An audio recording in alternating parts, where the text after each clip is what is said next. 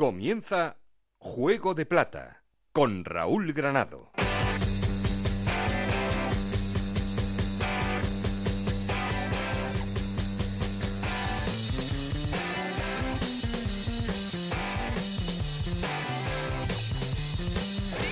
¿Qué tal? Muy buenas, bienvenidos a Juego de Plata, el podcast de Onda Cero en el que os contamos todo lo que pasa en Segunda División.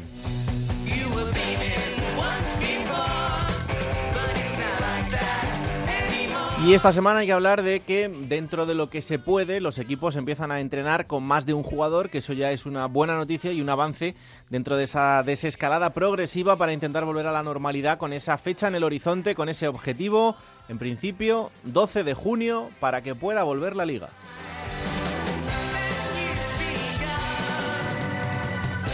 Fecha que hay que tener en cuenta también unos días antes porque la intención de la liga es que en segunda división arranque de nuevo la competición jugándose la segunda parte de ese Rayo Albacete que tuvo que suspenderse. Entre otros ha vuelto el Cádiz y lo ha hecho al completo porque Fali ha vuelto a entrenar con el resto de sus compañeros. Ha pasado las pruebas, es negativo y parece que al menos está trabajando por apartar ese miedo que le impedía hasta ahora realizar su función como jugador, pero que poco a poco va superando. Tenemos un programa preparado con muchas cosas y con muchos protagonistas. Ya sabéis que como siempre queremos seguir en contacto con vosotros y para eso tenemos un perfil de Twitter que es arroba juego de plata y un correo electrónico juego de plata gmail.com.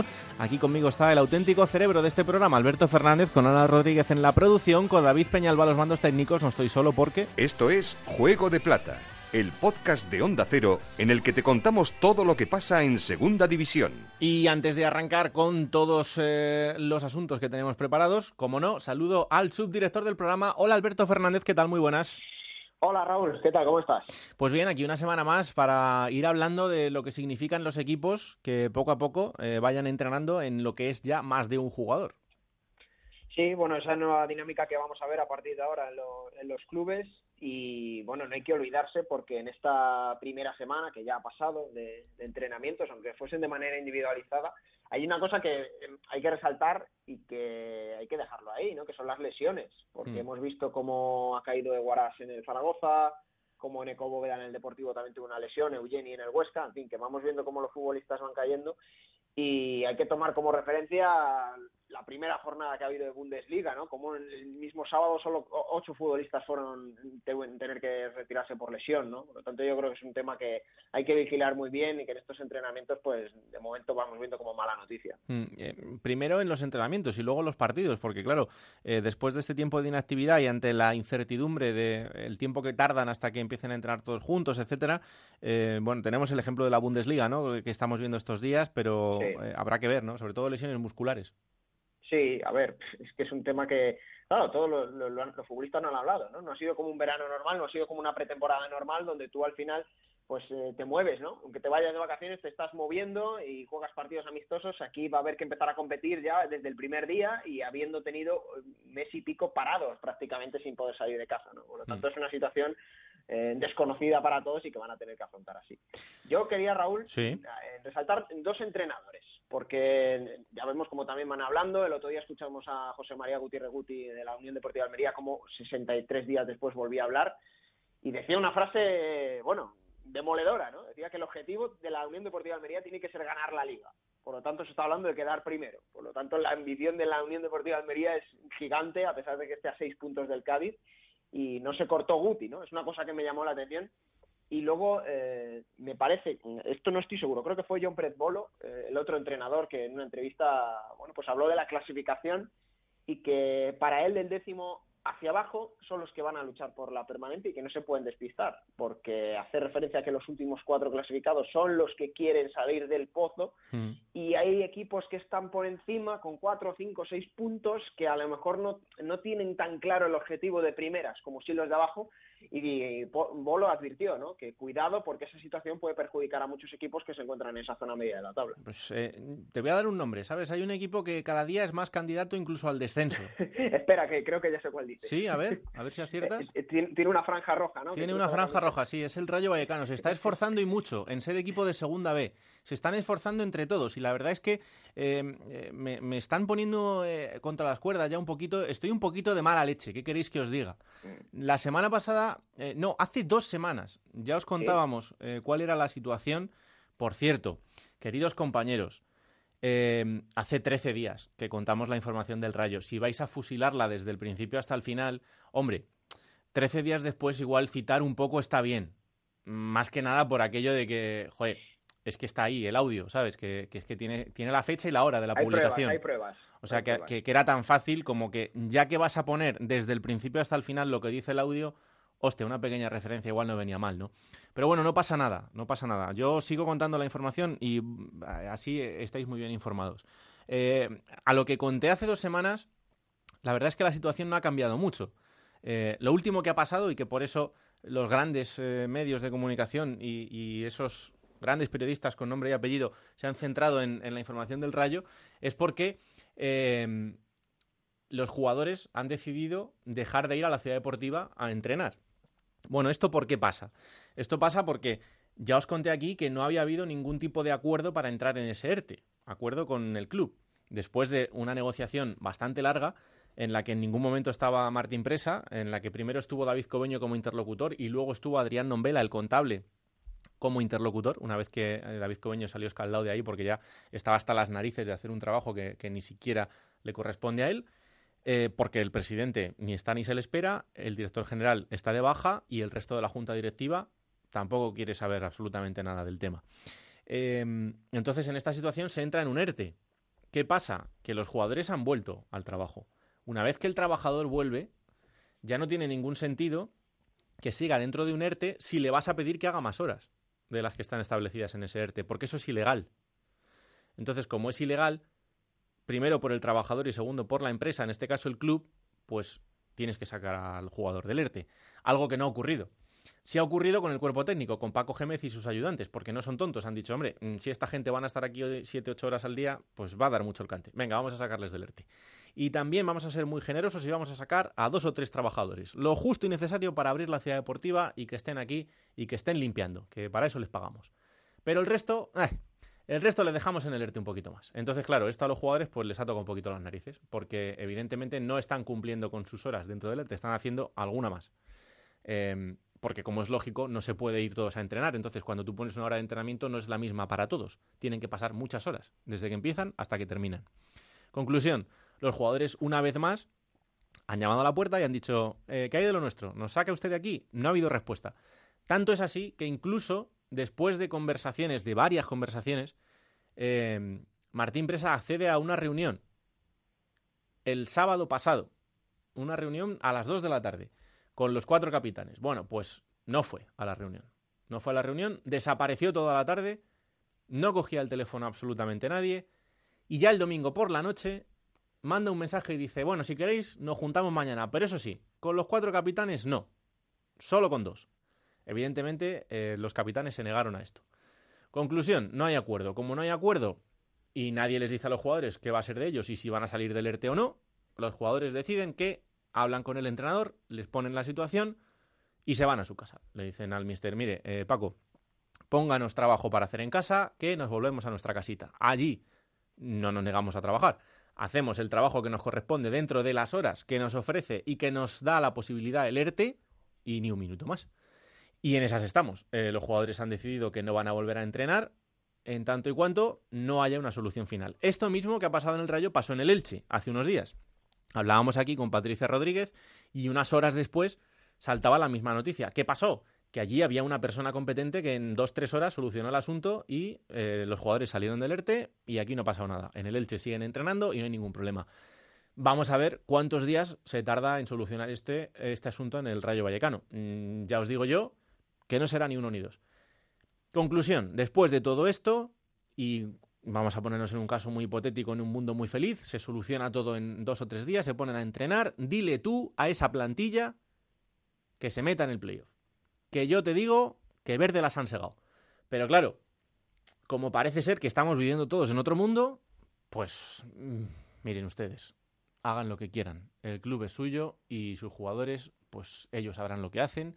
Los que terminan contrato, cuando terminen su contrato dirán, ahí os quedáis que yo me voy, incluido el entrenador que también termina contrato y el resto, pues, pues mira, pues hasta aquí. Pero os digo una cosa, ¿eh? En todas estas historias no hay buenos y malos, ¿eh? Mm, todo está en un término medio. Lo que pasa es que como el Rayo Vallecano no es un sitio normal, no hay nadie que quiera dar la versión del club. Entonces, como no hay una versión del club, pues miren ustedes, me tengo que creer la del jugador. Aunque yo quiera buscar el término medio y buscar un poco dónde está la verdad, que normalmente está en la mitad de las dos cosas. Pero como no habláis y no dais vuestra opinión, pues yo no soy adivino todavía. Si lo fuera, os aseguro que habría puesto un número de esos que llama la gente y le diría el número de la lotería todos los días. Pero como no es el caso, pues ¿qué le vamos a hacer? Y hasta aquí, porque luego me dicen que es que me, marco unos speech enormes. Pero bueno, que Alberto, que esto está muy complicado. No, y Raúl, que hemos visto casos como el del Elche, el del Rayo Vallecano, el del Tenerife hace unos días también, que bueno, había aviso de posible plante por, por parte de la plantilla eh, a, no entrenar y reaccionaron también a tiempo, hablaron y terminaron apañando esa situación del ERTE, lo revirtieron y la plantilla entrenó con normalidad, pero es, hay una cosa que tiene que haber clara, no lo que tú has dicho, no hay buenos ni malos porque seguramente nadie quiere actuar con maldad en estos casos, sino por desconocimiento o por incompetencia se actúa perjudicando a otras personas, pero evidentemente quien quiera ver malos ni buenos, pues a lo mejor se equivoca, porque esto es un tema muy delicado. Cuando hay dinero por medio, las cosas se traban muchísimo. Hemos visto cómo clubes para negociar un 1% de reducción de sus salarios se han tirado mes y pico de negociación entre plantilla y clubes y por lo tanto, pues hay que andar con pies de plomo en estos asuntos. Pues sí, pero bueno, eh, incompetentes hay muchos, ¿eh? hay para llenar un saco. Sí. En fin, Eso seguro. que yo creo que hay que meterse ya en el jaleo, ¿no? Sí, porque además también tenemos lío en segunda vez. Bueno, es que esto, menos programa hoy. sí, sí. En la semana pasada ya os presentábamos eh, a dos de los equipos que son líderes del playoff, el Cartagena y el Castellón. Eh, esta semana hemos quedado con protagonistas del Atlético Baleares y de la Unión Deportiva Logroñés para completar esos cuatro líderes que están ahora mismo eh, primeros en los cuatro grupos de segunda B que están metidos dentro de ese playoff, donde también hay unas movidas increíbles. Pero bueno, luego las contamos. Alberto, que vamos allá, ¿vale? Venga, la semana que viene más. Pues venga, vamos a arrancar el repaso eh, y ya sabéis, como siempre, empezamos por el líder y el líder, mientras esto no se mueva, pues va a seguir siendo el Cádiz. Así que nos vamos hasta Onda Cero en Cádiz. Compañero José Antonio Rivas, ¿qué tal? Muy buenas. Hola Raúl, muy buenas. Bueno, poco a poco eh, los entrenamientos empiezan a ser grupales y el Cádiz también está ya metida en estas. Sí, ya han empezado los entrenamientos también eh, grupales, poco a poco pues va avanzando en esa pretemporada atípica en estos meses del año. Y bueno pues con, con la noticia de que ya parece que el culebrón Fali pues eh, ha tocado a su fin, esperemos que para siempre y que no haya nuevos capítulos.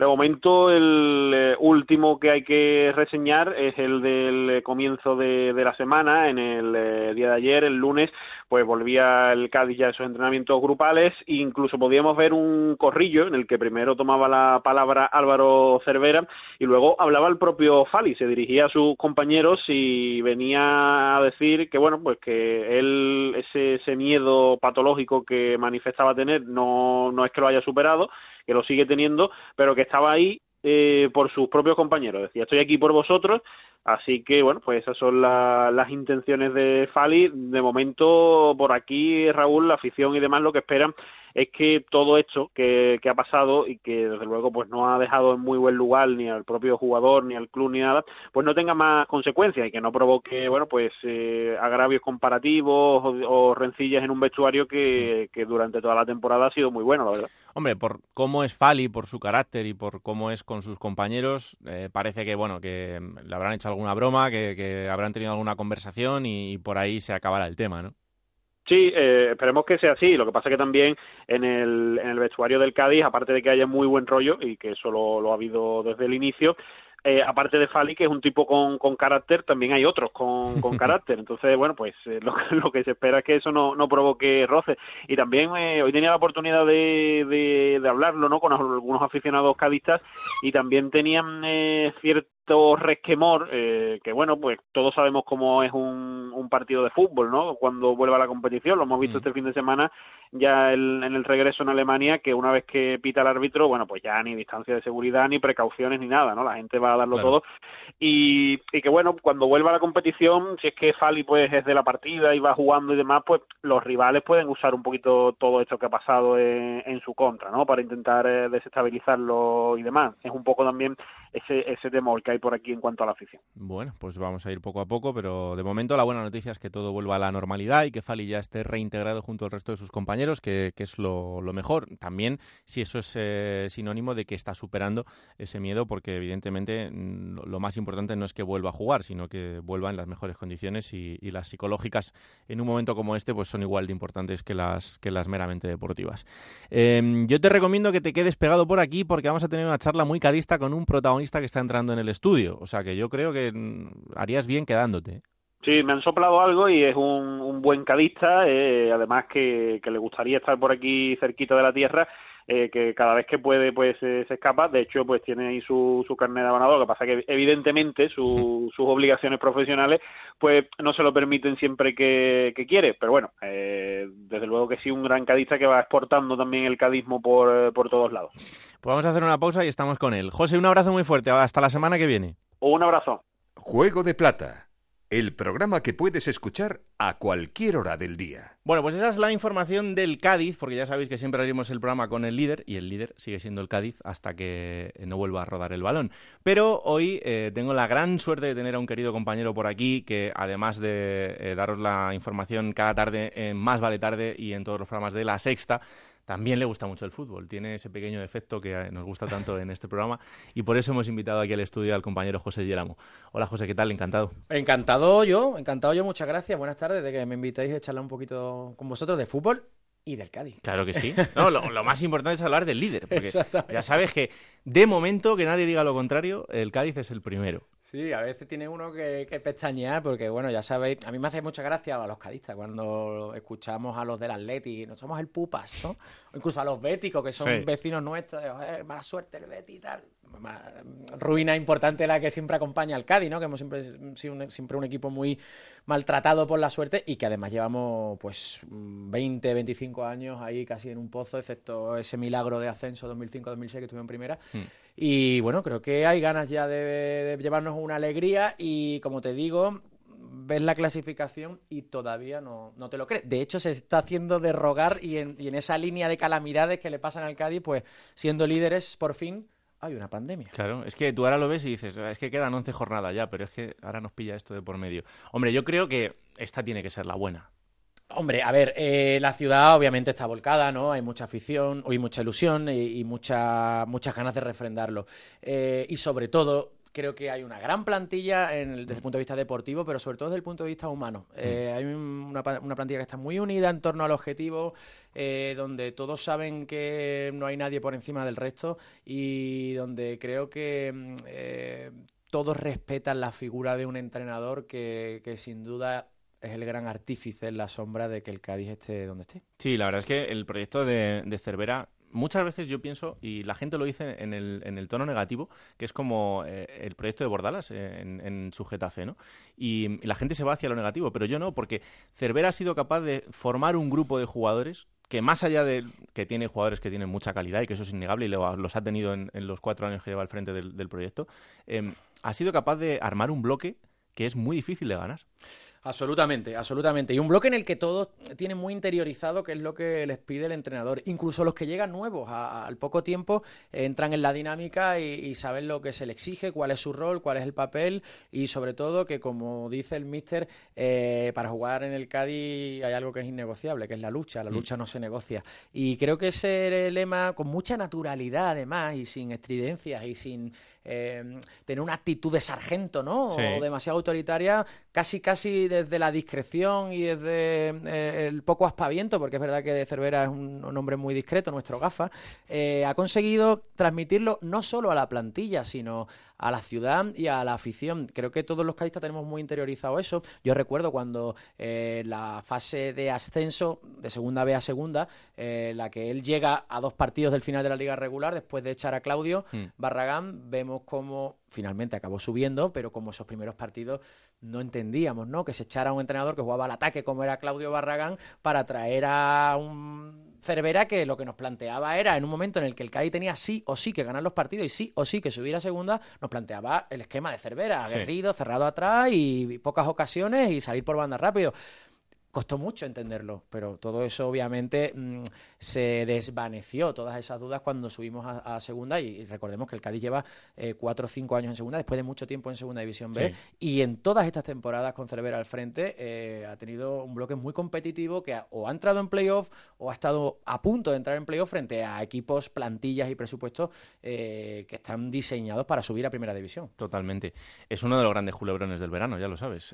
todo parece que es que sí vamos a renovar, eh, hablas con Vizcaíno y dice, la cosa está muy bien, no, no, hay problema, hablas con él y dice, sí, sí, ya nos pondremos de acuerdo, pero aquí sigue pasando el tiempo y, no, no, no, no se firma. ¿Sabes qué pasa? Que yo confío mucho en Manolo Vizcaíno, en el presidente del Cádiz Club de Fútbol, porque creo que tiene una capacidad para manejar los grupos humanos que creo que en definitiva es de lo que se trata ser presidente de, un club de fútbol o de cualquier organización eh, humana, eh, que está por encima de, cualquier duda. Yo creo que al final se llegará a un acuerdo satisfactorio.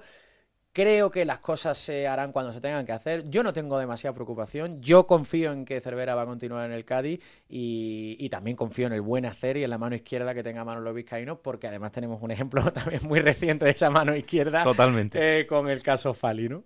Eh, fíjate que en este caso eh, son dos clubes que están muy hermanados. Yo que hago la información del Rayo, en Vallecas parece que siempre pasa todo, pero es que en Cádiz también, porque si había un sitio donde había un jugador que se pudiera plantear no jugar, ha tenido que ser en Cádiz. Exactamente. Eh, parece que tenemos la. Iba a decir la negra, tampoco es la negra, pero sí parece que todos los, jugadores o, en definitiva los personajes del fútbol de estos que ya no quedan, ¿no? Con un cierto aire bohemio, llámale como quieras, eh, acaban regalando en clubes como el Rayo, un club hermano al que quiero mucho, del que fui abonado hace unos años, o como el Cádiz Club de Fútbol. El caso de Falí es, muy particular. La ciudad, la afición eh, y la directiva han sabido entenderlo muy bien. Porque Fali tiene algo que está fuera de toda duda, que es su implicación y su entrega con la plantilla. Fali ha jugado con un pie roto, con un dedo del pie roto. Fali, recordemos, eh, para el que no lo conozca y nos esté escuchando, es uno de los mejores centrales de segunda división. es titular eh, indiscutible en el Cádiz. Y creo que eh, partiendo de esa base, entender que alguien con esa posición preeminente, con esa titularidad indiscutible, plantee que no quiere volver a jugar, eh, por lo menos para sentarse y escucharlo, porque es raro.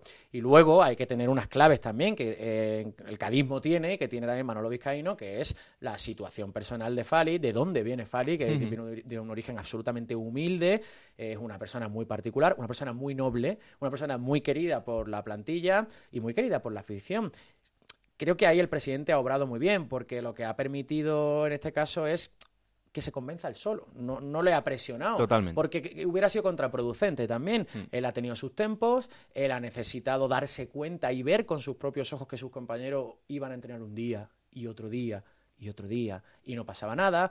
Ha coincidido afortunadamente con que eh, las cifras de, contagios y las cifras de fallecidos van bajando hmm. y en definitiva creo que al final las cosas digamos se han caído por su propio peso y él se ha visto en casa metido, llevo dos meses aquí, yo tengo que trabajar y alimentar a mi familia, ¿no? Hmm. Hay que entender a Fali, hay que entender, insisto, de dónde viene. Su padre eh, es chatarrero, eh, lo ha pasado muy mal, ha trabajado mucho y, creo que muchas veces miramos este tipo de personaje o este tipo de análisis desde los ojos de, eh, o hablo por mí, de alguien que es un privilegiado en la vida y no ha tenido problemas para tener un plato encima de la mesa y él sí que lo ha tenido. Y bueno, eso lo ha sabido entender el cadismo, el presidente y afortunadamente ya está entrenando con sus compañeros y esperemos que pronto vuelva a coger la forma y sea el Fali que, que, era, ¿no? allá por el mes de febrero-marzo. Desde luego que sí, porque será eje principal de, de todo el Cádiz en, esta vuelta.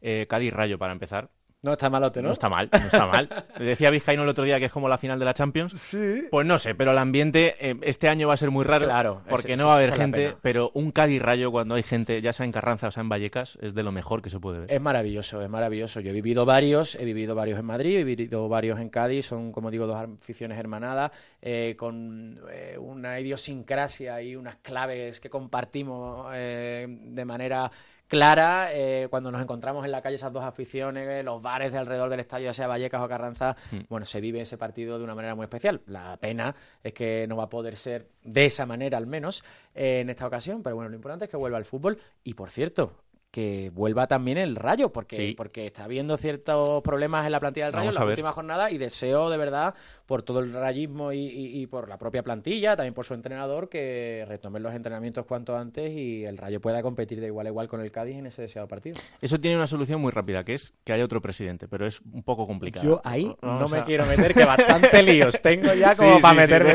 ya, ya, me meto yo, ya me meto yo, no te preocupes.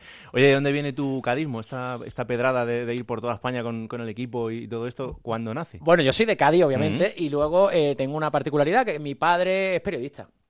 Eh, cadena Ser, El País y años 80, pues yo era un enano y yo cada 15 días mi padre me llevaba de la mano con mi bandera del Cádiz, mi gorra del Cádiz, mi bocata de chorizo y me iba mandando para el Carranza, ¿no? Eh, eso me dio la oportunidad de pues conocer de primera mano a los entrenadores, entrar en las salas de prensa, claro. bichear los vestuarios, eh, toparme con gente, aunque todavía era muy pequeño yo, ¿eh? pero como Mágico González, recuerdo de verlo, ya un poco más consciente de Kiko Narváez, Quevedo, eh, en la grada, en el palco de prensa, estar codo a codo y admirarlo con los ojos como plato de gente como Josep Pedrerol cuando estaba en Canal Plus.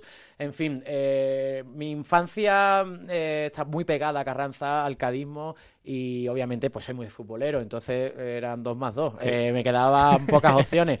Soy socio de hace muchos años, viviendo en Madrid y sí que tengo la, la suerte, cuando puedo, de poder viajar con el equipo. Me, pillo el coche y me planto, si es en Soria, los pajaritos, pues en Soria. Me encanta ir a cualquier ciudad española, cuando, no sé, cualquier ciudad, Oviedo, a Gijón, a Zaragoza, compartir con la afición contraria, darme una vuelta por cualquier ciudad, disfrutarla, que tenemos eh, una segunda división espectacular, con ciudades con una afición por el fútbol, Increíble. con una tradición ya no solo de fútbol, sino de historia, de patrimonio gastronómico, cultural. Mm. Y es una suerte vivir en Madrid, tenerlo todo más o menos a tiro de piedra. Tengo más cerca más fácil ir a Numancia, a ver partido contra Numancia, que ir a Carranza cada 15 días. Entonces, bueno, tiro más de los partidos de fuera eh, porque me es más sencillo y simplemente porque me está más cerca. Y la verdad que a veces eh, mi mujer, que es de, Coruña y es del deportivo, es muy deportivista, me mira viendo los partidos y me dice, estás más árabe, tío.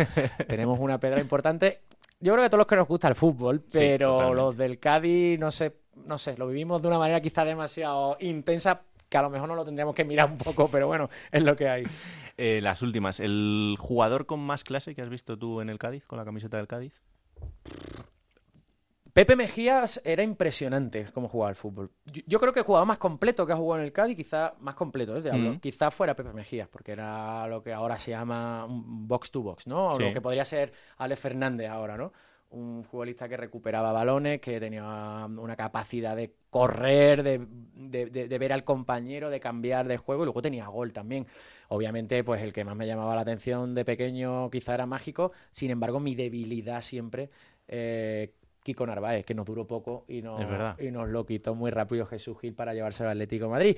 Y a día de hoy, pues sin duda alguna, nuestro Alex Fernández, nuestro pelirrojo, que es un, bicharraco, ¿no? El tío para mí es el mejor futbolista de la categoría.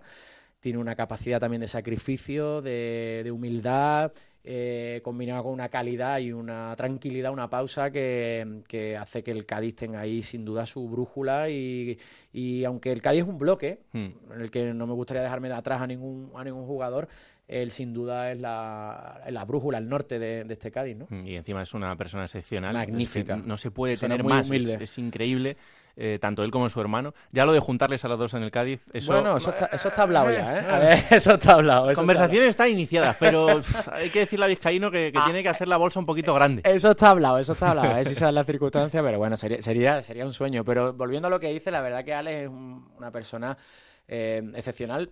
En el fútbol hay personas excepcionales, afortunadamente hay muchas, probablemente más de lo que la gente se cree, eh, pero esta es una de ellas, eh, Ale Fernández, una persona, como digo, muy humilde, muy familiar, muy cercano y muy cariñoso con la afición y, con sus compañeros. Creo que es muy respetado por todo el vestuario del Cádiz. Hmm.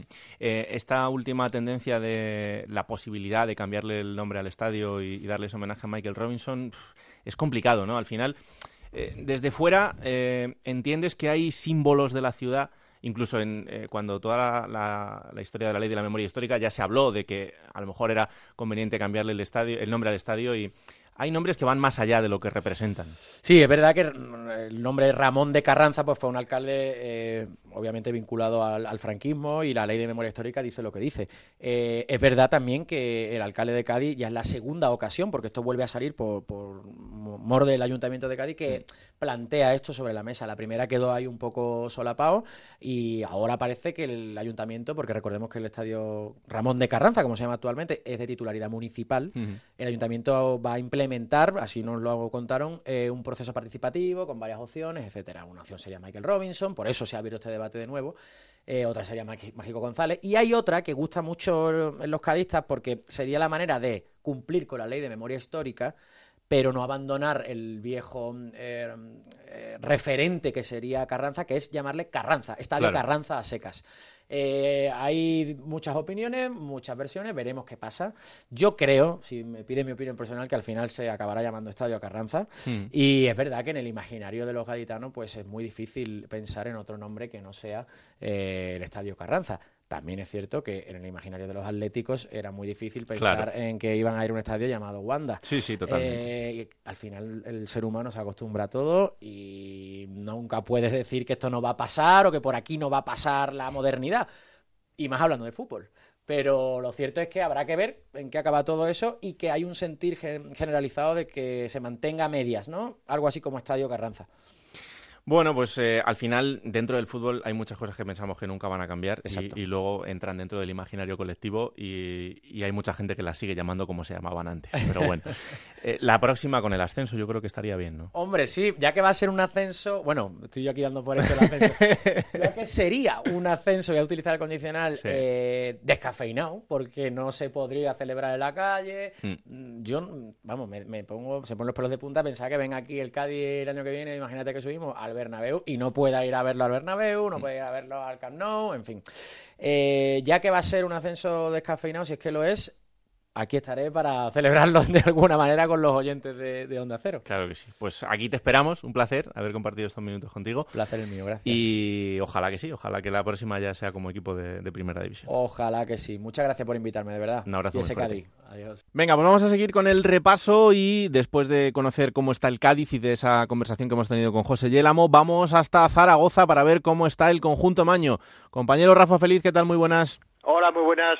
Bueno, pues eh, entre otras cosas, esperando para ver si puede volver Duamena, que sería una gran noticia, la verdad. La verdad que sí, ya se daba totalmente por perdido con esos problemas de corazón que tuvo a comienzo de temporada que en enero fue operado aquí en Zaragoza, en el Hospital Miguel Servet de la capital aragonesa, y que sorprendía el pasado sábado cuando saltaba al terreno de juego en ese grupo que de entrenamientos individuales junto al preparador físico Andrés Ubieto para comenzar su rehabilitación y para intentar llegar hasta final de temporada. Recordar que le dio de baja al Zaragoza por la entrada de André Pereira. Habrá que ver en qué situación volvería y si puede volver. Pero claro, el jugador del Real Zaragoza hasta el 30 de junio cedido por el por el Levante, equipo de, primera división. Bueno, pues eh, habrá que estar pendientes porque ya decimos que todo pintaba bastante peor y sería una gran noticia el poder verle otra vez eh, jugar.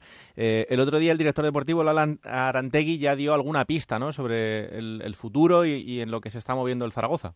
Sí, sí, se está moviendo en el mercado de extranjero porque parece ser que es el más económico en este momento para el Real Zaragoza, mm. pero también evidentemente muy muy pendientes del ascenso a Primera División o no. Todo cambiaría totalmente si el Real Zaragoza no consiguiese finalmente el ascenso a Primera División. De todas maneras, como decía, se está moviendo en ese mercado, como ya adelantamos en su día, Borja Bastón es el delantero que quiere el Real Zaragoza para la próxima campaña y el jugador se está dejando querer para llegar a la capital zaragozana, que ya estuvo hace unos años aquí militando en el equipo aragonés y por lo tanto podría ser el, jugador eh, punta referente del Real Zaragoza la próxima temporada. Además, hoy se ha dado, ayer ya se ha dado oficial mm. la renovación de Íñigo Guaras, que tuvo la mala noticia de la lesión en la primera jornada de entrenamientos y estará 10 minutos, 10 días apartado de los terrenos de juego para entrenar, pero ha, por contra ha recibido la buena noticia de que renovó por cuatro temporadas con el Real Zaragoza. Hasta el año 2024, Íñigo Eguaras, el jugador del Real Zaragoza. Bueno, pues otra buena noticia de otro buen pelotero que va a seguir ligado a la entidad zaragocista. Así que, bueno, eh, yo creo que buena noticia para, para las dos partes. Seguimos pendiente. Gracias, Rafa. Un abrazo. Abrazo, Raúl. Y de Zaragoza nos vamos a conocer la última hora de la Unión Deportiva Las Palmas porque el conjunto amarillo también ha vuelto a los entrenamientos de manera grupal. Compañero Jorge Peris, ¿qué tal? Muy buenas. Hola, muy buenas, Raúl. Bueno, pues poco a poco que van intentando volver a esta nueva normalidad, ¿no?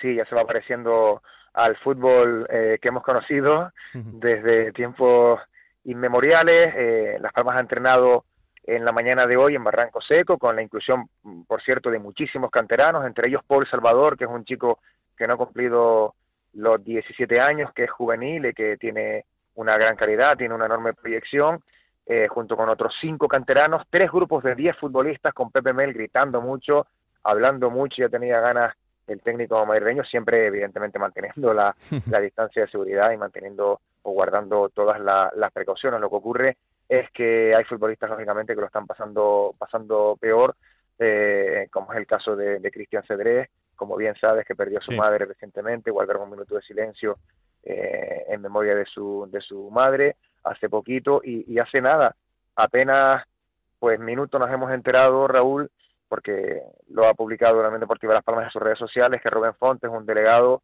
eh, una persona muy seria, muy, muy responsable, pues ha sufrido un problema de, de salud, ha sido ingresado en el hospital, se descarta eh, cualquier tipo de lesión coronaria, pero va a permanecer pues ingresado en observación durante 48 horas, ahora mismo se mantiene estable, pero se ha llevado un buen susto el delegado de la Unión Deportiva Las Palmas, eso sumado a, a lo que ha perdido pues Cristian Cedrés, hablamos de, de dos, bueno, de dos, de dos noticias pues tristes en el seno de la Unión Deportiva Las Palmas. Mm, sí, la verdad que sí. Le mandamos un abrazo enorme eh, a Cristian por esa pérdida terrible, además de manera bastante inesperada. Así que, bueno, pues eh, un abrazo para, para él, que además es, eh, es un jugador que más allá de su calidad, es eh, por lo que sea y por amigos comunes, eh, muy, muy, muy buena persona. Así que un, un abrazo para, para, él y para, y para la familia. Eh, Jorge, los canteranos también van a tener su protagonismo ¿no? en, esta, en esta mini pretemporada, en esta vuelta a la realidad. Bueno, Pepe Mel Sí. siempre ha hablado ¿no? de, de esta eh, situación en la que la Unión Deportiva Las Palmas debe seguir nutriéndose de, de esa cantera.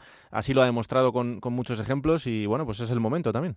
Lo ha demostrado no solo con palabras sino con, con hechos porque está tirando, está echando mano Raúl de bueno de canteranos que han participado, Pablo Aro jugó en Copa del Rey, Josemi ha jugado en algún partido en, en Liga, Alex Domínguez también ha, ha sido incluido, eh, bueno en este caso Paul Salvador es un futbolista tan jovencito que Mm. evidentemente todavía es que casi no ha tenido ni tiempo, es que ni, ni ha crecido con jovencito, fíjate que me estoy hablando de Pedri que tiene 17 Sí, años, vamos, sí. tienen la misma edad, pero lo demuestra con hechos, lo dijo desde el día en que llegó Pepe Mel y está actuando en consecuencia. ¿Qué pasa, Raúl? Lo que hemos hablado, y es una cosa que, que, que la grita cuatro vientos, es el sentido común. Es que el, el, futuro inminente del, del, del, pues, del fútbol profesional es la cantera, es tirar de la cantera con, con, con el dinero que va a quedar y con pocos fichajes y baratos, pues los equipos que eh, se nutran de, de buenos canteranos y de buenos futbolistas, pues van a tener parte del terreno ganado. Y hombre, eso lo lleva cuidando desde hace mucho tiempo, tú lo sabes, y muy bien la Unión Deportiva Las Palmas. Ahí tenemos un montón de ejemplos, entre ellos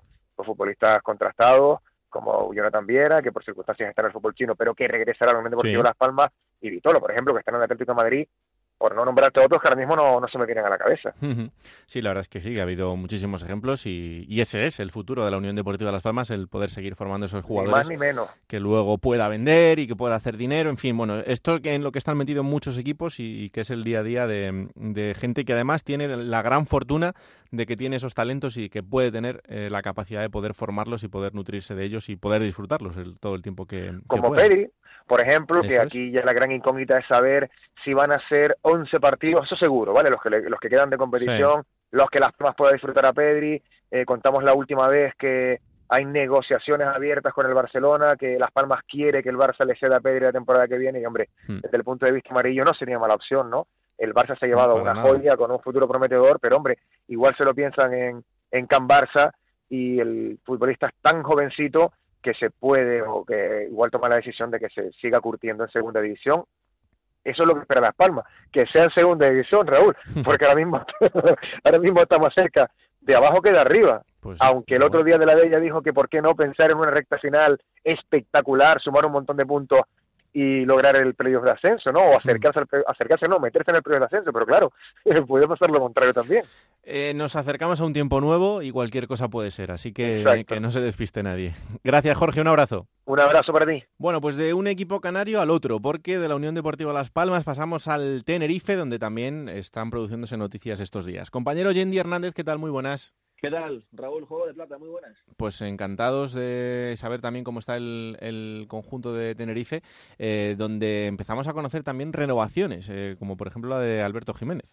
Sí, futbolista, mm, un histórico realmente, ya prácticamente al Tenerife, ¿no? Porque a sus 27 años, Alberto ha jugado 183 partidos desde el año 2013, ¿no? Curiosamente, él debutaba incluso cuando el Tenerife estaba en Segunda División B, la temporada del ascenso a Segunda División B, ya hace muchas temporadas, en, Zamora, ¿no? Raúl, increíble, ¿verdad? en, un, en un Zamora Tenerife, en el año 2013, un partido que acabó uno a uno. Esa temporada el Tenerife acabaría ascendiendo a, Segunda División, aquel Tenerife que después jugó con Aridane, con, con Luis Miloro, eh, con Ayose Pérez, incluso, el actual futbolista que juega en la Liga Inglesa, ¿no? Poco futbolistas como Chechu Flores también, eh, Raúl Llorente, bueno, una serie de jugadores. Y Alberto venía de la cantera, ¿verdad? Eh, jugador de Fuerteventura, de una de las Islas Canarias de la provincia oriental, eh, muchos años ligado al Tenerife en, sus categorías inferiores, y ahora renovado por tres temporadas, ¿no? Anunciaba, bueno, este pasado fin de semana el, Tenerife el acuerdo. Cierto que andaba en un gran momento de forma, ¿eh? En este año 2020, sobre todo antes del parón, ¿eh? El Tenerife estaba encajando menos goles, Alberto muy bien al cruce, jugando de último hombre atrás, de central, atento, fuerte en el juego aéreo, como es él, eh, un fijo para Pipo Baraja. Y además algo importante, Alberto siempre eh, tiene algunos problemas a veces con, bueno, con mantener un poquito la línea, ¿no? El, peso es de estos jugadores que tienden un poquito a veces a estar un poquito eh, pasado y tal, y bueno, más controlado en ese sentido y por lo tanto con mejor rendimiento, ¿no? Jugador que era bastante apetecible en el mercado, Raúl, por su experiencia, con sus 27 años, eh, por la edad, la cantidad de partidos en segunda con el Tenerife durante todas estas últimas temporadas, porque puede ocupar varios puestos, no puede ocupar de, puede jugar de defensa central, también de medio centro. Eh, va muy bien a balón parado, tan importante la categoría, ¿verdad? Mm. Eh, tanto defensivo, defiende bien el balón parado y después en ataque entra con fuerza y, ataca bien el balón en los corners, faltas laterales. Se le critica a veces que juega con mucha suficiencia. En ese sentido ha tenido alguna vez alguna tirantez con el público del Heliodoro, ¿no? Un jugador, bueno, tú lo conoces, juega como muy relajado a veces, ¿no? Sí. Y, eso lo lleva a cometer a veces algún, algún error. Ha tenido sus tiranteses incluso con el público de, Santa Cruz, un poquito lento, y, a veces a la hora de sacar el balón, pues tiene alguna dificultad o algún error, incluso a, a costa de algún gol. Pero yo creo que por encima de todo, un jugador bastante completo, ¿no? Un jugador con bastante técnica para jugar como defensa central o como medio centro. Él decía en estos últimos meses, se le preguntaba si se sentía valorado o no porque acababa contrato y, venía a decir que como en todos los trabajos, bueno, unas veces sí, otras veces no, y que bueno, que estaba, dejaba entrever un poco, insinuaba que estaba escuchando otras ofertas. El Huesca estaba detrás suyo, el Huesca le había ofrecido una oferta de dos años Alberto Jiménez, eh, además de unas cuantías salariales, bueno, nada desdeñables, desde luego, pero finalmente, bueno, eh, la noticia venía ya caminando en las últimas semanas, fundamentalmente cogía fuerza en los últimos días. Y después hay un detalle importante, Raúl, también, que ha sido padre recientemente, ¿no? y, esto siempre al final la familia tira, influye. Y oye, eh, en el nuevo marco del deporte, la movilidad, pues ya no se ve a, lo mejor también con, con esos buenos ojos de antes, ¿no? Y, quieras o no, Canarias eh, está siendo una de las regiones menos castigadas en cuanto a contagios. Y al final, pues yo me imagino también que en esos motivos familiares pues influye un poco todo, ¿no? Y, en fin, pues Alberto se siente bien aquí, él es muy canario, su forma de ser además, está muy identificado y, y en definitiva, ha rechazado otro tipo de ofertas, tres temporadas más, Alberto Jiménez con el Tenerife y, es la noticia, ¿no? La noticia de las últimas horas en el, equipo de, de Varas, así. Pues sí, la verdad es que sí, que poco a poco esto también va a ir sucediendo en los equipos y, os iremos contando cómo se van configurando las plantillas para, para las próximas temporadas. Eh, ¿Algo más de la actualidad del Tete?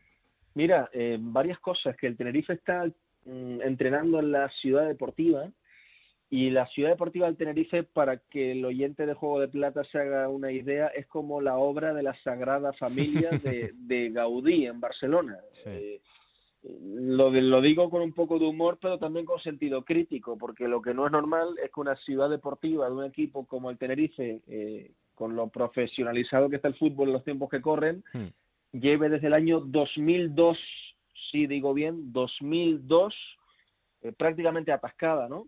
Eh, los jugadores se cambian en casetas de obra, los, los jóvenes futbolistas del Tenerife. Además, la localización tampoco es nada buena. Canarias, ¿no? Una temperatura media de 20, 25 grados según la zona. Y la ciudad deportiva del Tenerife está en una zona de las más frías de, la isla, de las más húmedas de Canarias, ¿no? La parte alta de la laguna, la zona de los rodeos, donde está precisamente el aeropuerto. Eh, mucha gente que ahora mismo estará pensando, ¿no? Muchos turistas o, bueno, cualquier tipo de, de oyente de Juego de Plata que haya visitado Tenerife sabe que cuando aterrizan normalmente allí siempre hay una nube perenne, no se sabe muy bien, un frío, a veces hasta lluvia fina, y que no es normal, ¿no?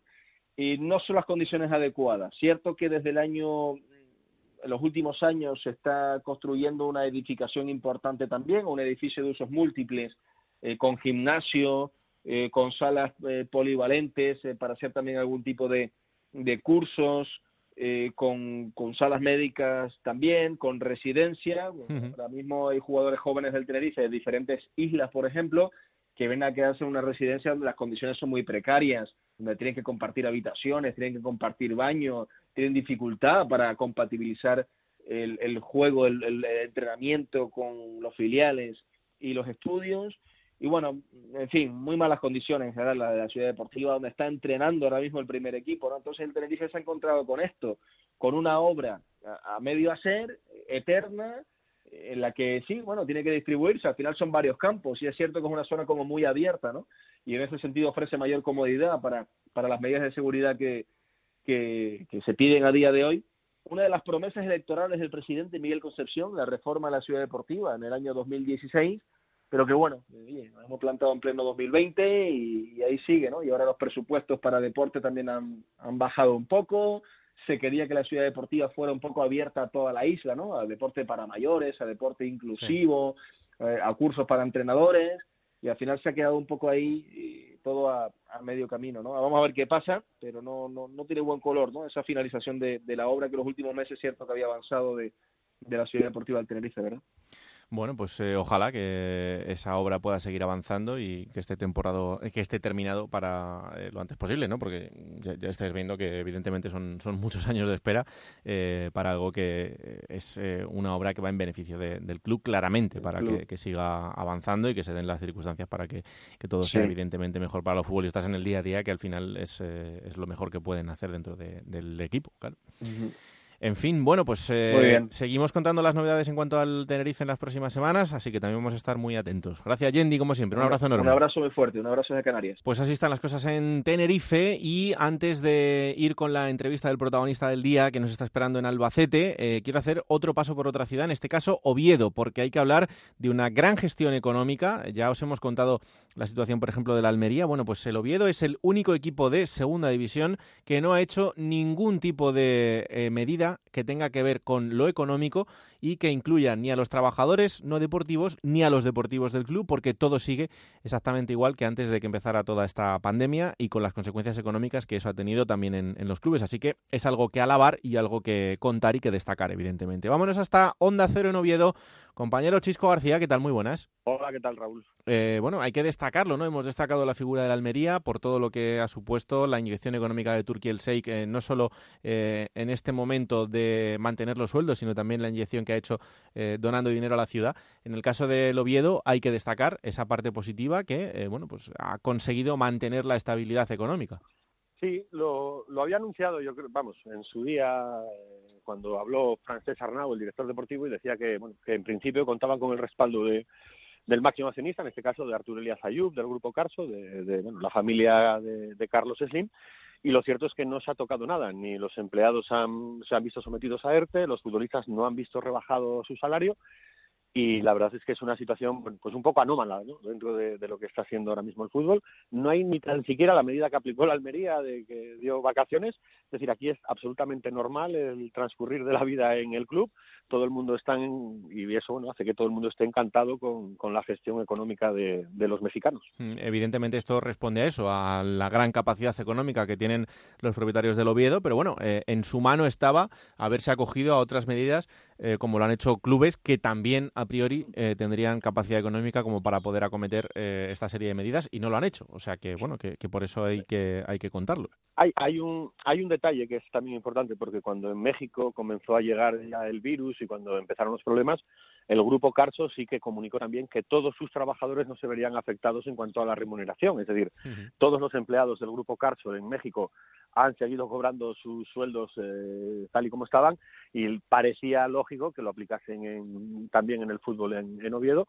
Lo han hecho y la verdad es que el compromiso desde el punto de vista, es decir, al grupo Carso se le podrá criticar las decisiones deportivas. Le puedes decir, oye, en estos últimos cinco años el proyecto, no sé qué, tal, bueno, que el equipo no ha ascendido, vale, pero desde el punto de vista económico no se les puede poner ni una pega y la última muestra es que bueno pues tienen en marcha una, una nueva ampliación de capital o sea ¿qué, ¿qué, le vas a decir eso te iba a decir que también se ha anunciado esa ampliación de capital son casi 3 millones de euros no son está convocada por algo más de 3 millones de euros pero el compromiso de Carso es que van a aportar 2 millones de euros con eso se entiende que se cubren todos los gastos o todo el desfase de ingresos de, de este tramo de competición y eso va a repercutir y mucho en el tope salarial de la próxima temporada. voy a recordarte que el año pasado también habían aplicado una ampliación de capital y que va a tener, eh, quedaba pendiente un millón doscientos cincuenta mil euros para ampliar el tope salarial, a eso se le va a sumar otro millón de euros, con lo cual, bueno, pues la situación para el año que viene del Oviedo, bueno, parece envidiable, ¿no? Dentro de la segunda división. Pues sí, eh, por lo menos prometedor. Luego ya, luego ya veremos. Que luego hay que hacerlo bien con ese dinero, que eso ya es otra... Eso es más difícil. eso es más difícil. Eso es otra historia. Em, y en este sentido, también hemos conocido que los jugadores que terminaban contrato eh, se ha ido también trabajando sobre este asunto para ampliarlos, ¿no? Sí, lógicamente también se esperaba ¿no? una respuesta por parte de los futbolistas. Si no les han rebajado el salario, si no les han tocado las condiciones, se esperaba un gesto y ellos lo han tenido y todos los que acaban el contrato el 30 de junio ya han dicho que jugarán hasta que acabe la temporada. No van a pedir nada por jugar ese tiempo, pues más allá de lo que tenga que abonar el club, como seguros sociales, hmm. pero bueno, es una situación que que dar muchísima tranquilidad tanto al cuerpo técnico que también han reconocido que van a trabajar, bueno, digamos entre comillas, no gratis ese tiempo de más y bueno, pues es una situación realmente cómoda para el Oviedo en este en este momento. Bueno, pues ahora ya solo falta que cuando se reintegre la, competición y volvamos otra vez a, vivir los partidos, que en lo deportivo la cosa vaya bien. Y ya con eso lo rematamos del todo. Sí, porque claro, estaría fantástico con el equipo peleando por un objetivo ambicioso y no por salvar la categoría, porque no olvidemos que, está empatado a puntos, ¿no? Con la zona de descenso. Ahora mismo estaba fuera por esto de, los triples empates y demás, hmm. pero en estas 11 jornadas el lo primero que tiene que hacer para que todo esto de lo económico se plasme y tenga trasladado a lo deportivo, que consigan la permanencia. Pero bueno, veremos. Pues eso va a depender ya del balón. Sí, eso ya, una vez que empiece a rodar el balón, ya, ya veremos si se da o no. Pero bueno, las, eh, los mimbres están puestos, así que eh, hay que, hay que en este caso, pues eh, contar una buena situación económica y destacarlo, porque no está siendo lo, lo habitual entre los clubes de, de la categoría. Gracias, Chisco. Seguimos hablando. Un abrazo. Un abrazo fuerte. Bueno, pues hasta aquí el repaso de ciudades. Vamos con la entrevista. Nos está esperando un protagonista del Albacete, uno de los eh, equipos importantes de la categoría, con el que hay que repasar muchas cosas. Y está con él Gonzalo Palafox. Está junto a Michael Mesa. Hola Gonzalo, ¿qué tal? Así es, Raúl, y vamos a hablar con el jugador del Albacete, con Michael Mesa. Michael, ¿qué tal? Buenas tardes.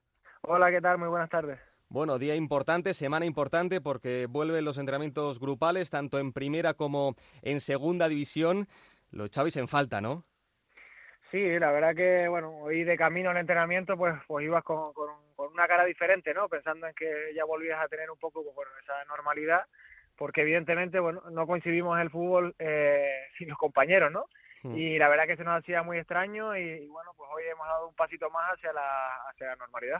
¿Ya sabíais el planning de, del día o os lo habéis encontrado nada más llegar? O sea, es decir, ¿sabíais si ibas a hacer rondito, alguna jugada ensayada o en el momento? No, lo sabíamos porque, bueno, preparador físico, eh, como, bueno, hay que llegar a una hora exacta y hay que llevar unos protocolos, pues, bueno, nos envía el planning antes de, de, que lo vayamos a hacer, entonces para ir ya un poco, pues, bueno, eh, sabiendo lo que, lo que nos tocaba. ¿Y cómo ha sido? Pues, bueno, hemos empezado en el gimnasio con unos trabajos de, de fuerza y demás, y luego ya unas posesiones y hemos acabado con fútbol reducido, o sea, ya te digo, hoy un día espectacular.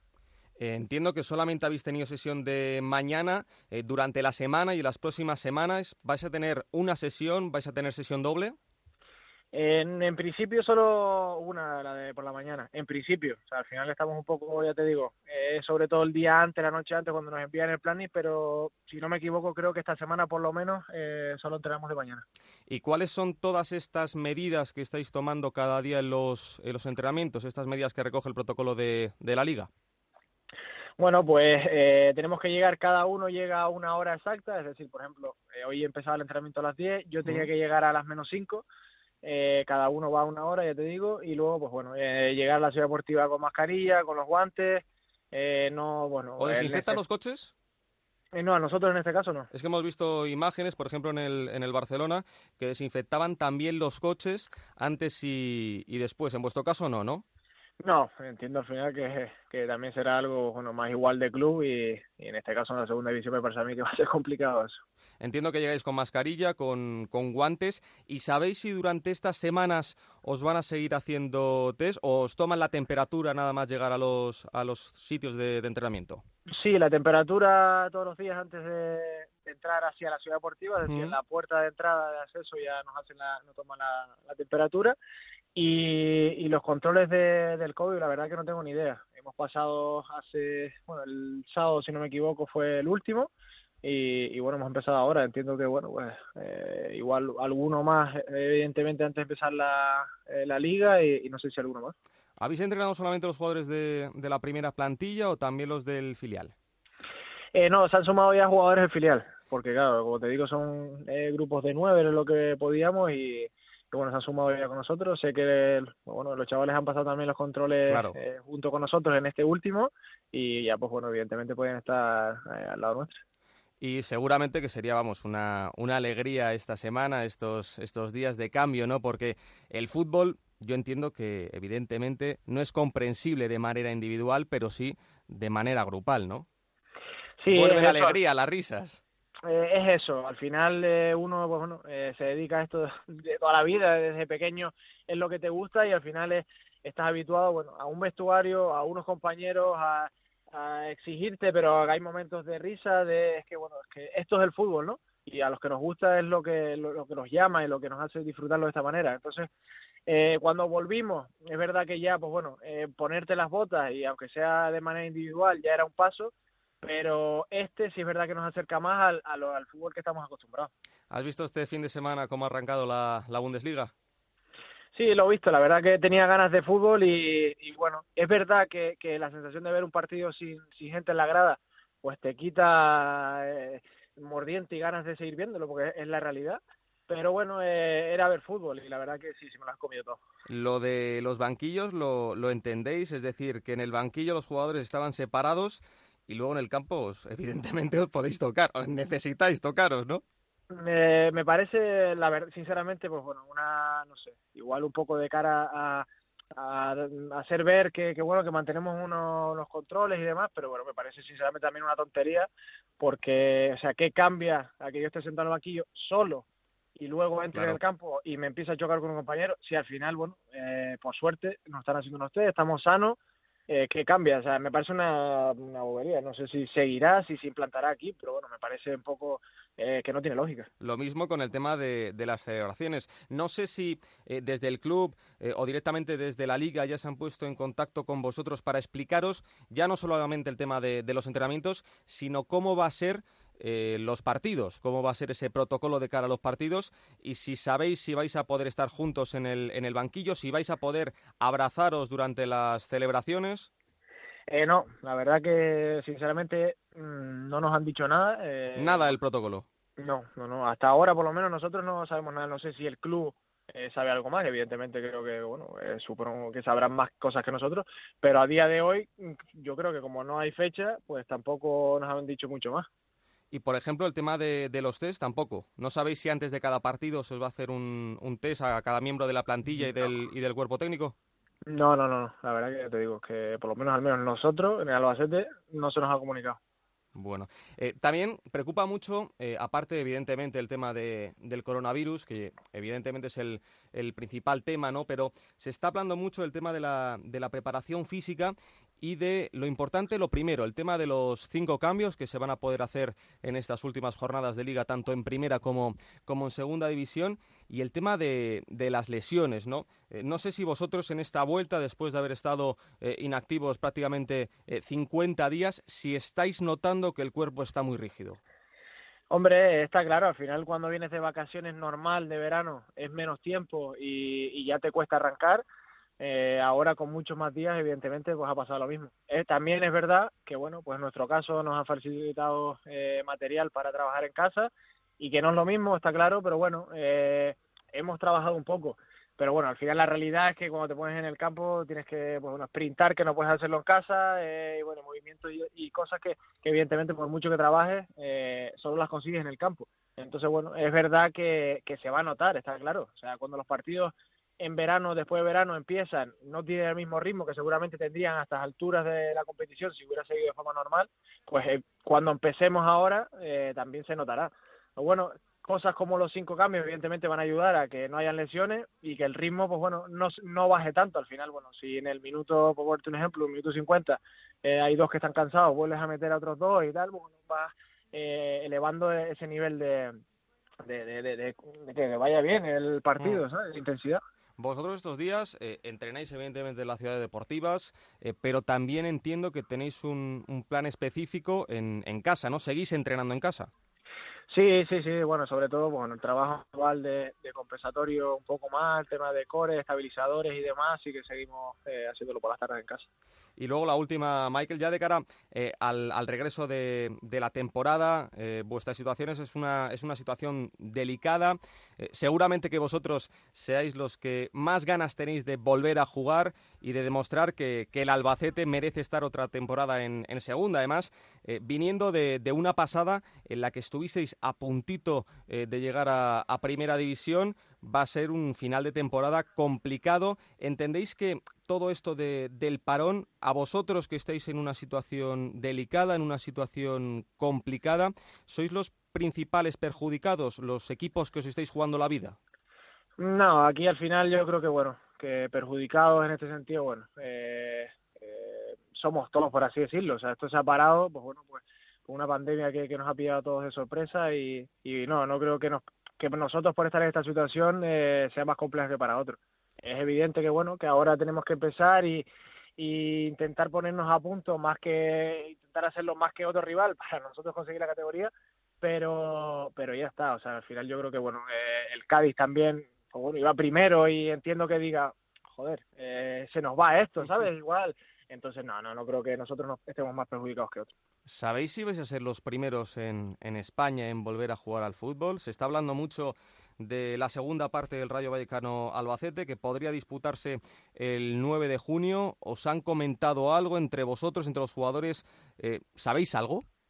La ciencia cierta no, sí es cierto que bueno, se rumorea, al final todos aquí son rumores, de que puede ser que bueno, nosotros empecemos antes pues para terminar esos 45 minutos que tenemos aplazados. Pero ya te digo, o sea, de forma oficial, eh, nada de lo que, te he dicho pues lo sabemos así, es cierto. Bueno, ¿y tu familia qué opina de, del regreso del fútbol? Porque entiendo que, que, para los futbolistas, y ya te dejo, es, es lo más complicado, ¿no? Eh, para cualquier trabajador, en realidad, cuando eh, vosotros estabais peleando por, por los derechos, por el tema no solamente de cómo se volvía al fútbol, de, del descanso entre, entre partidos, de, de los test, eh, yo entiendo que incluso no pensáis en vosotros, sino que pensáis en, en vuestras familias. Eh, cada uno tendrá, tendrá una historia. ¿Cuál es la tuya? ¿Qué te dicen? No, la mía es simple. Al final, bueno, evidentemente quieren lo mejor para mí, eh, como por supuesto todas las familias querrán eh, lo suyo para, para la suya y ya está. O sea, al final, bueno, entendemos que, hablando del riesgo, no existe riesgo cielo para nadie, pero entendemos que se nos están poniendo las máximas eh, medidas para que nosotros no nos contagiemos, ni mucho menos y en este sentido, bueno, yo tengo familia que trabaja en un hospital y que trabaja en un supermercado y que seguramente tenga más riesgos que yo. Entonces, en ese sentido, eh, no me preocupa nada. Esos son los, los héroes de verdad. Michael, muchísimas gracias, un abrazo muy fuerte. A ustedes, hasta luego. Gracias, Gonzalo. Pues ahí la conversación de Gonzalo Palafox junto a Michael Mesa. Una pausa y vamos a por la segunda división B. Juego de Plata, el programa que puedes escuchar a cualquier hora del día. Bueno, la semana pasada ya iniciábamos el repaso que os habíamos anunciado con los cuatro equipos que están ahora mismo líderes en la segunda división B y que por tanto son eh, los cuatro que parten como favoritos en ese playoff de ascenso que se va a disputar o que tiene idea que se vaya a disputar la federación para eh, dar con los cuatro equipos que van a ascender a segunda división. Y si la semana pasada ya repasábamos a dos de esos equipos y hablábamos con sus protagonistas, para esta semana tenemos a los otros dos que son el Atlético Baleares y la Unión Deportiva Logroñés. Empezamos por el Atlético Baleares, que es el líder del grupo 1, y tenemos al otro lado del teléfono a uno de sus jugadores, al capitán, a Guillem Bayori. Hola Guillem, ¿qué tal? Muy buenas. Hola, muy buenas. Encantados de recibirte aquí en Juego de Plata. ¿Qué tal? ¿Cómo están siendo estos días? Bien, bien. Bueno, ya la cuenta atrás para podernos meternos ya en el césped y, y ver, y ver porque será una situación muy rara, una pretemporada individual, poco a poco progresiva, pero siempre con la incertidumbre de, de si se va a jugar o no se va a jugar. Claro. Eh, no sé si estáis viendo a, la gente de segunda y de primera ahí con un poco de envidia de que ellos van ya unos cuantos pasos por delante. Bueno, claro, envidia sí que hay, pero, pero nosotros, pues, uh, igual que para ellos el ejemplo era la Liga Alemana que volvió este fin de semana, pues para nosotros serán ellos. Vamos a ver a ver cómo cómo, cómo, cómo ha afectado todo esto, cómo si es factible, si, si esperemos que no, no hay rebrotes pero con ganas, con ganas de, dentro de lo que cabe, pues volver a lo que a lo que nos gusta, que es el fútbol. Claro. En, el caso de, vosotros, claro, tenemos muchas dudas en cuanto a, cómo se va a poder volver, ¿no? Imagino que las mismas que vosotros, porque evidentemente las situaciones no son iguales a los equipos de, segunda y ni mucho menos los de primera. Eh, pero claro, los, los protocolos o cómo se haga la manera de volver eh, en todo lo que tenga que ver con la salud, imagino que será lo que más os preocupe, ¿no?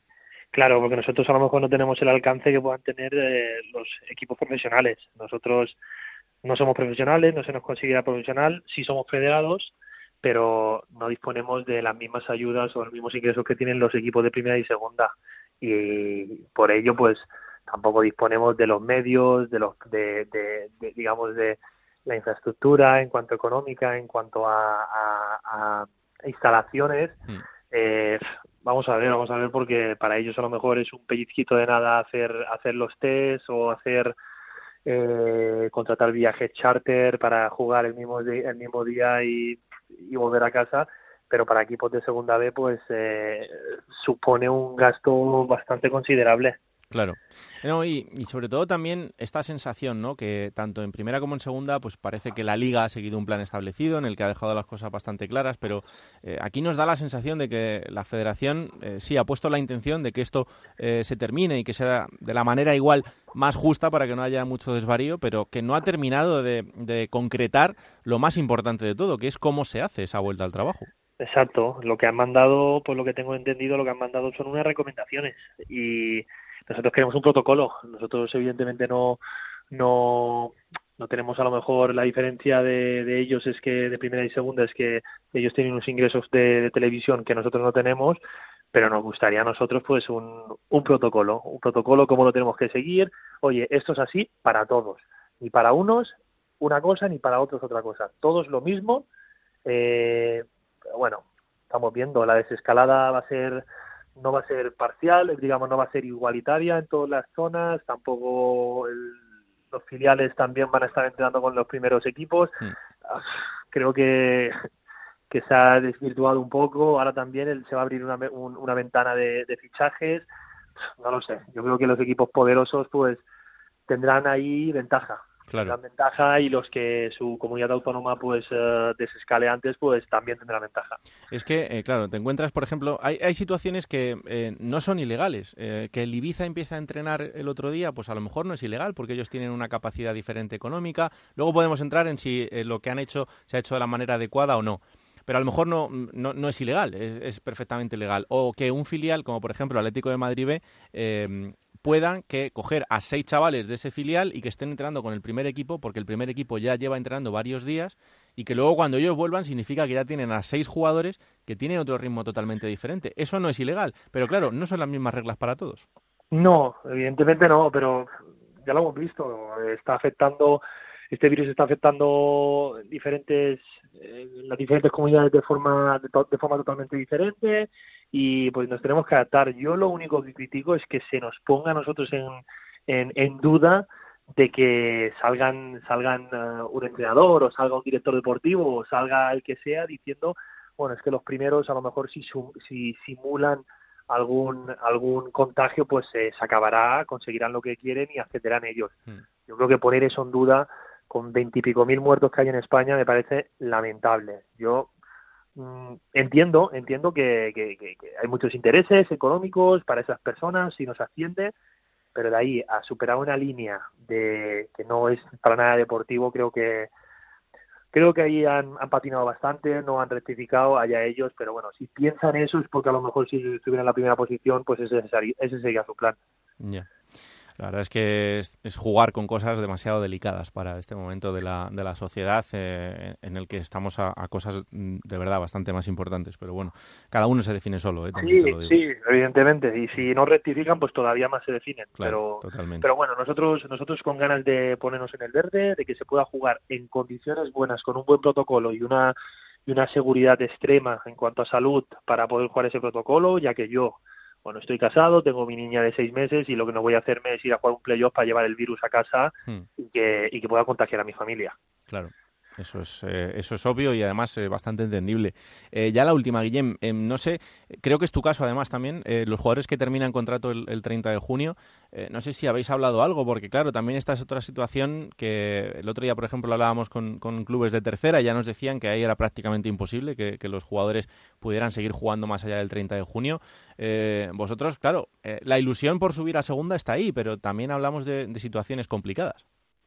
Sí, bueno, nosotros en, en, nuestro caso, pues el Baleares no tiene el contrato hasta el 30 de junio, tenemos tenemos contrato hasta el último día oficial, eso quiere decir que si el playoff se alarga hasta agosto, pues, pues bueno, pues el pues estaremos eh, cuando nos levanten del ERTE, pues estaremos cobrando, pues si nos levantan del ERTE la semana que viene, pues estaremos cobrando el junio, el julio y los días de agosto. Claro. El momento el último partido de liga que no que se acabe o de liga o de playoff, pues en ese momento ya no ya no seguimos cobrando.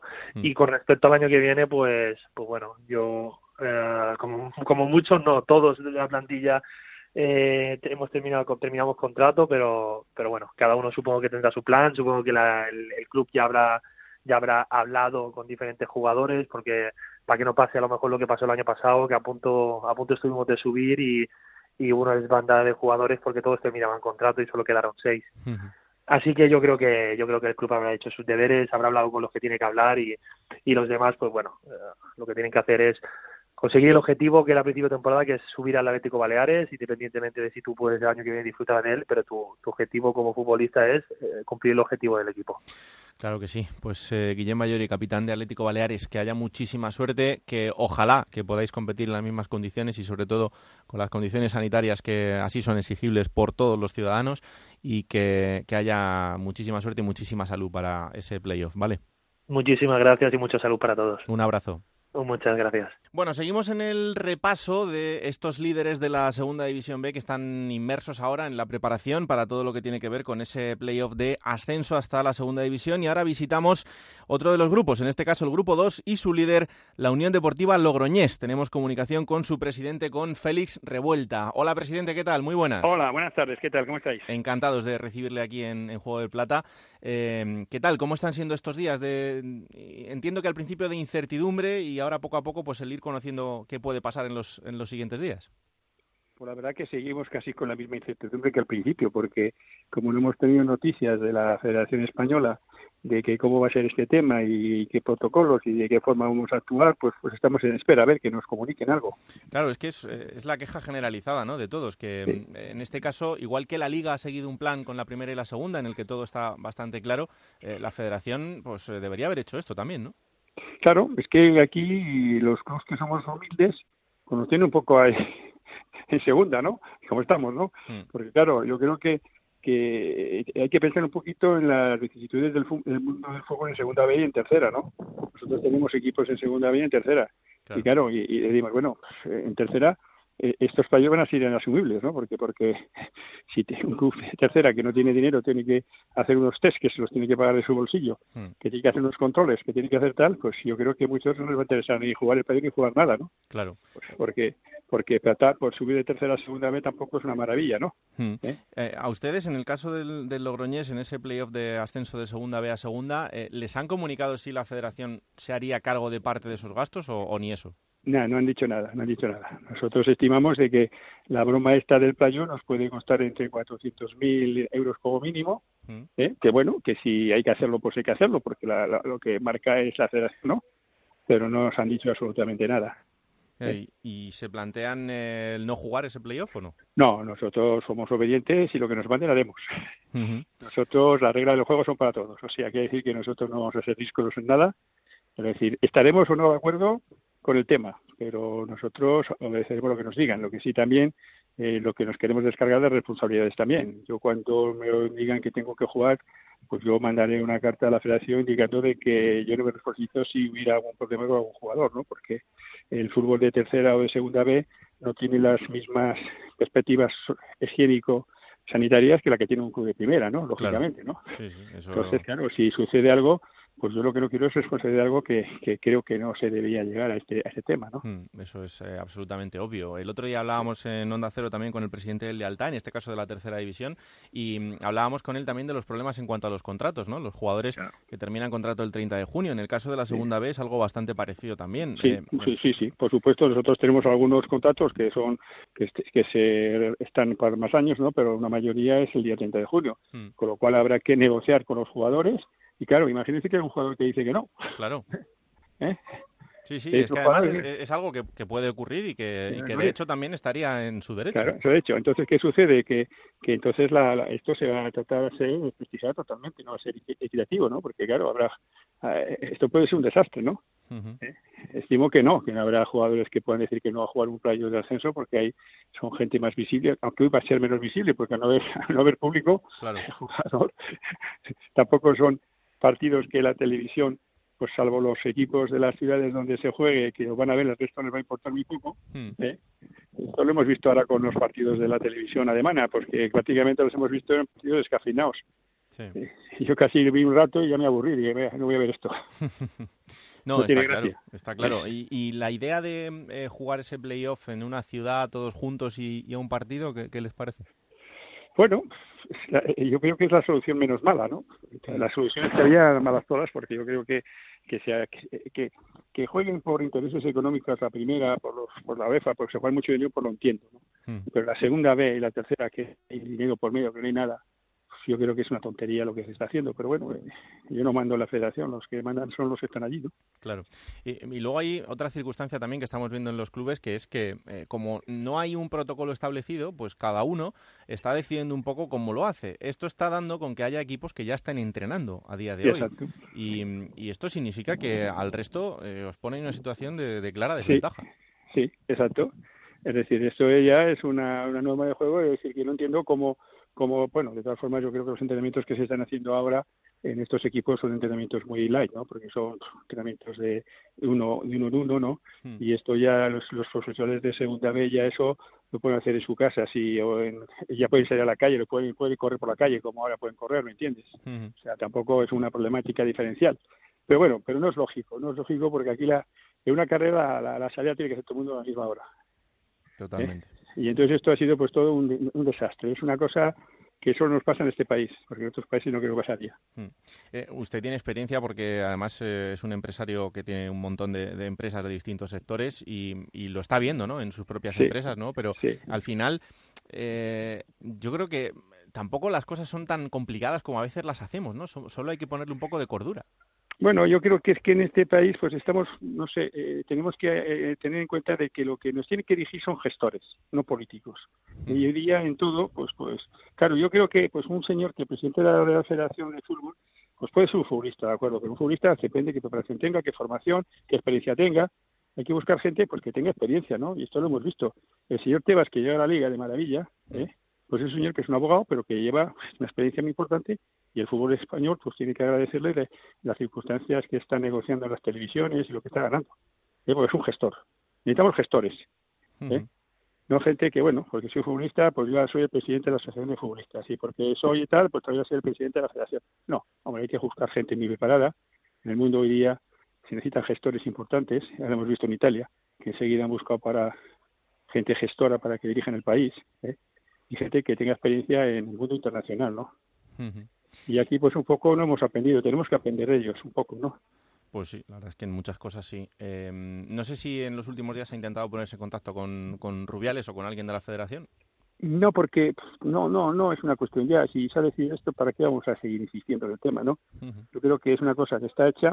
A mí parece que no está bien hecha, pero bueno, es decir, si la mayoría de la gente la quiere, y yo creo que bueno, que a veces estas son cosas también, pues un poco, como digo yo, de, de clave electoral también a veces, ¿no? La gente busca lo que está pasando un poco en la política, ¿no? Sí. Estamos más pendientes de las elecciones que, que lo que es la realidad y lo que hay que hacer, ¿no? ¿Eh? Y entonces, está así luego nos van las cosas, ¿no? Pues sí. Pues eh, Félix Revuelta, presidente de la Unión Deportiva Logroñés, lo único que puedo es desearle suerte en ese playoff que se ha decidido, que ojalá que todo el mundo pueda tener unas buenas circunstancias sanitarias para, para disputarlo y para Eso- celebrarlo. Eso, eso es lo más importante, que Claro. no tengamos que lamentarnos después, ¿eh? Pues sí, y nada, que haya muchísima suerte y ojalá que la siguiente sea ya con el ascenso conseguido, que sería una notición. Muchas gracias, muchas gracias. Un abrazo Buenas enorme. gracias. Adiós, adiós. Y momento ahora para coger esa máquina del tiempo que pilota Pablo Llanos para traeros los mejores momentos de los equipos de la categoría. Vamos a ver cuál ha elegido esta semana.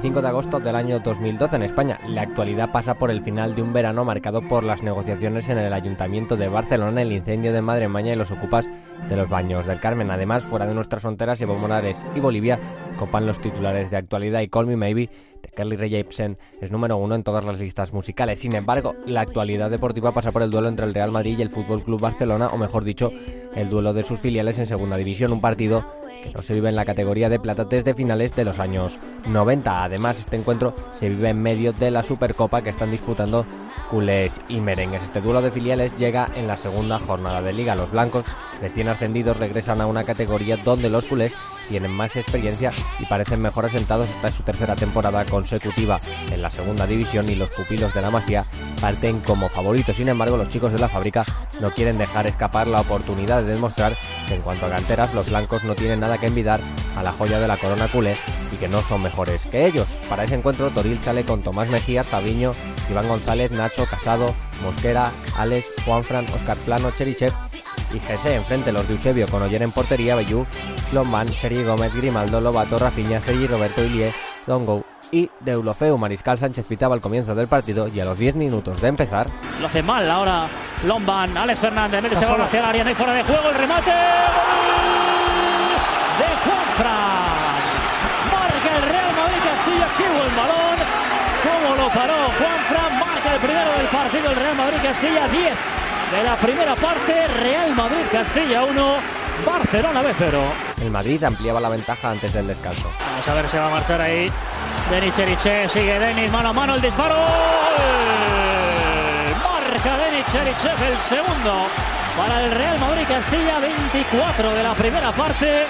Real Madrid Castilla 2, Barcelona B 0. Sin embargo, los culés iban a tratar de recuperarse antes del descanso. Pues ahí va el disparo de Eulofeo. Directamente a portería, ese balón que ha tocado Nacho Fernández. Gol. ¡Gol! Uh, vaya gol. Uf, marca el Barça B, que gol más extraño, parecía que había salido fuera. Incluso Mejías se colgó del larguero, pero volvió a entrar ese balón.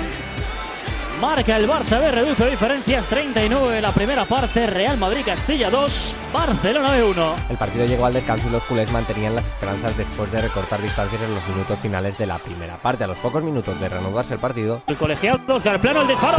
Se ha levantado el juez de línea. Había levantado el juez de línea. Y Oscar Plano se llevaron el balón, el juez de línea levantó la bandera, el Sí, colegiado sí. dijo que siguiera. pero el Barça no se iba a rendir. Bajo los palos Mejías, 23 de la segunda parte. Puede reducir diferencias. El Barça B. Está pidiendo el árbitro que estén todos fuera de la- del área.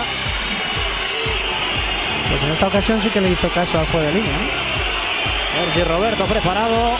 Bajo los palos Mejías.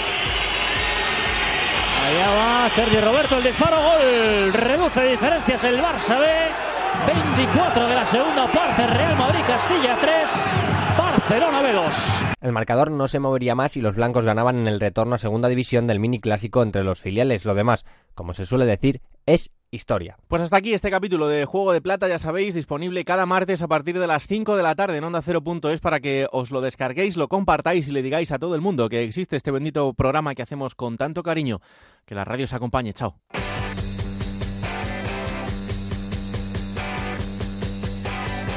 Raúl Granado, Alberto Fernández, Ana Rodríguez. Juego de Plata.